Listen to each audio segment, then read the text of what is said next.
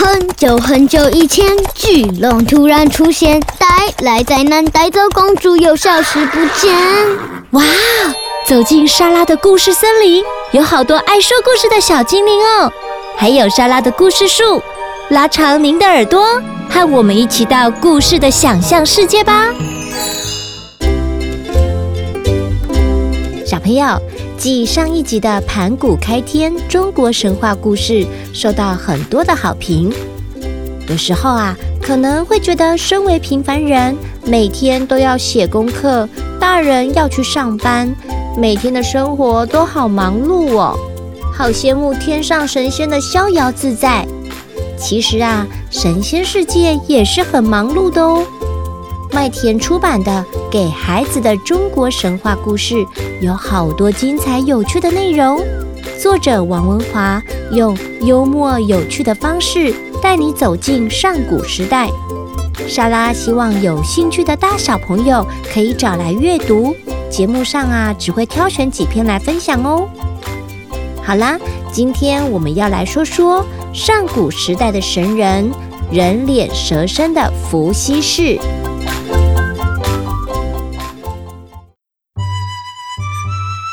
很久很久以前，在很远很远的西北方，有个快乐的国家，叫做华胥之国。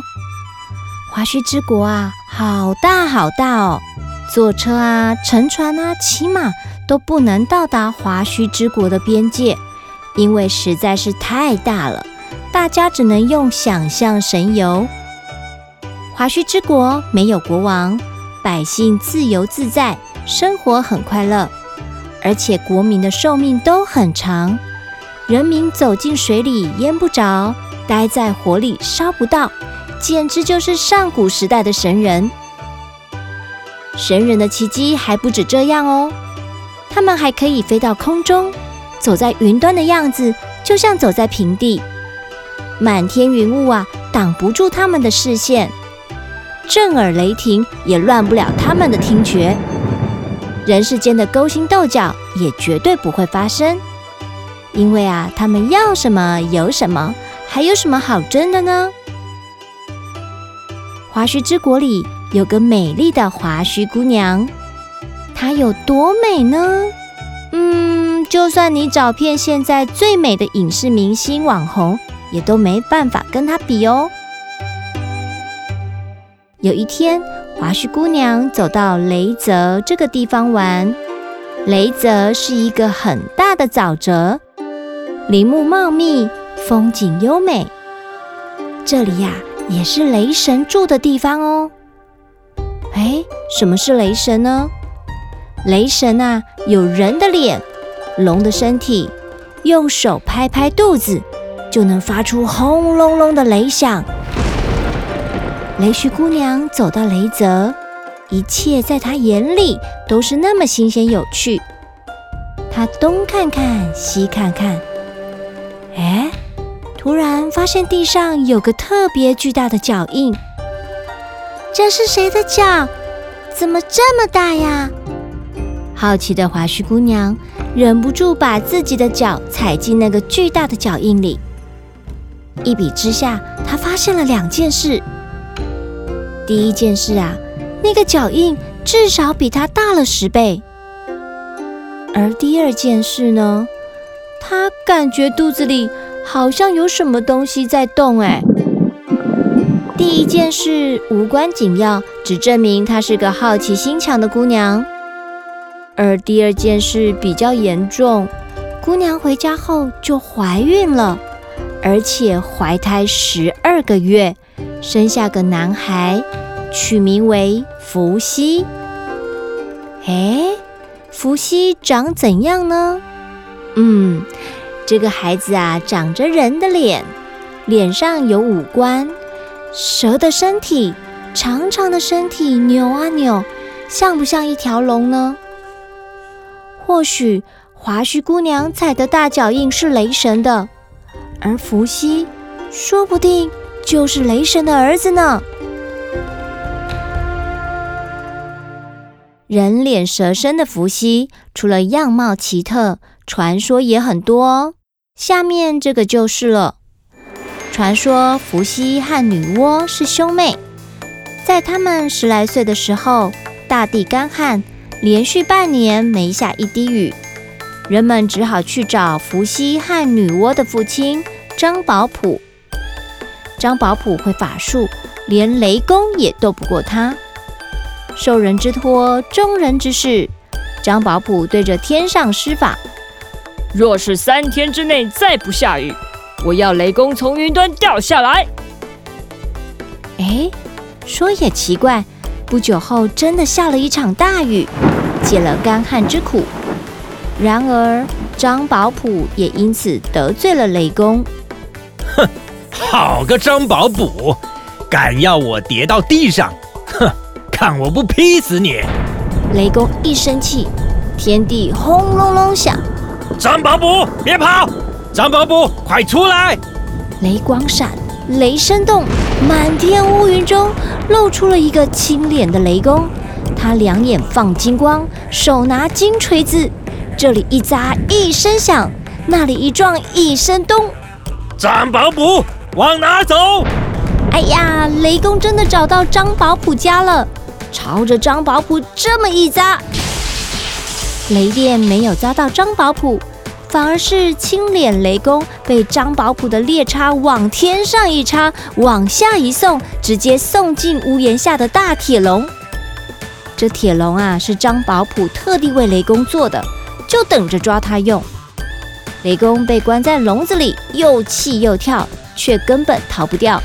只听见呲的电光，电的屋子里一阵白一阵青，但关得越久，雷公电力越弱，就像电池的电力耗尽了一样。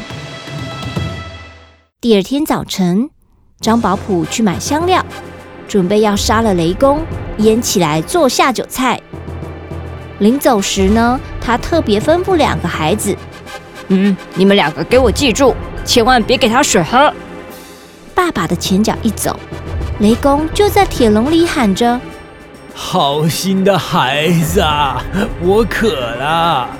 伏羲说：“爸爸出门的时候说不可以给你喝水。”好心的孩子啊，我快渴死了，不然你们就给我几滴水，这总行了吧？女娲年纪小，看雷公痛苦的样子，就偷偷舀了一点水给他喝。雷公一接触到水，其实只有几滴，也立刻有了精神。他双眼射出金光，浑身上下电力饱满，手指这么一弹，铁笼子就“嘣”的一声裂开了。雷公从笼子里跳出来，吓得伏羲和女娲躲到一旁。雷公感谢女娲救了他，拔下一颗牙跟女娲说：“小女娃。”你把它拿去种在土里，等结了果就摘下来，挖出里面的果肉。一旦洪水到来，你们就钻进去。钻进这么小的种子？伏羲想问，雷公却已经跳上云端不见了。两个孩子半信半疑，把雷公的牙齿种进土里。没想到那天晚上。种子就开了花，第二天结了果，第三天啊，竟然长出一个又圆又大的葫芦。这么神奇的故事，像不像杰克里的魔豆呢？古时候的人想象力真的很厉害，对不对？那天晚上，雷公为了报复张宝普，命令雨神日夜不停地降下大好雨。雨稀里哗啦的一直下，下的实在太大了，森林挡不住，溪谷也留不住，洪水冲破山林，淹没村寨，大水一直淹，一直淹，仿佛能一直淹到天上去。洪水来临的时候，伏羲兄妹照着雷公的话跳进葫芦，随着洪水四处漂流，就这样飘啊飘啊。飘到了天上，还见到了雷公。雷公以为他们来报恩，没想到女娲却说：“哼，这场大洪水几乎毁灭了世界，人和动物都不见了。你满意了吗？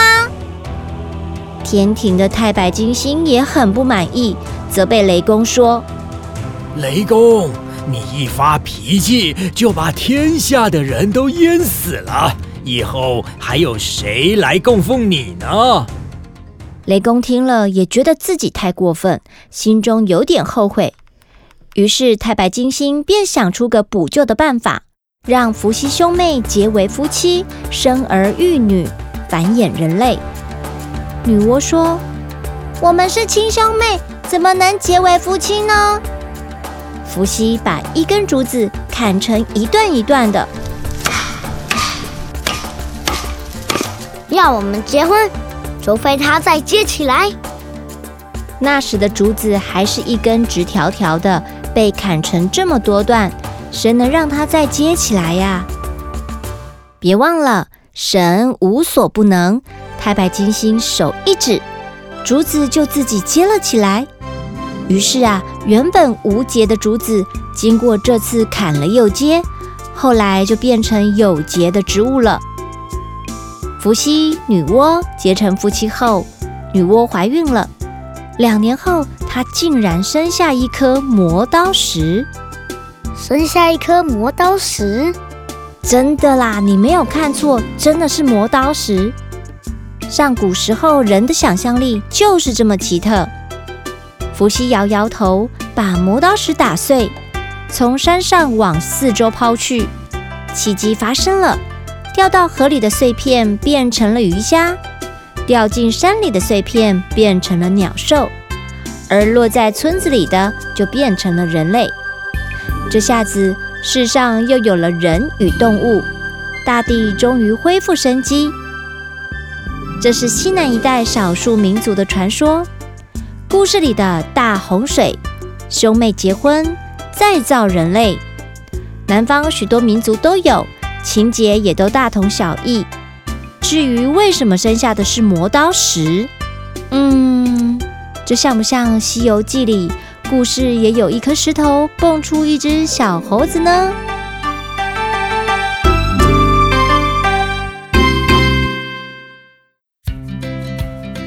故事说完啦，莎拉在跟小朋友补充关于伏羲氏的事迹。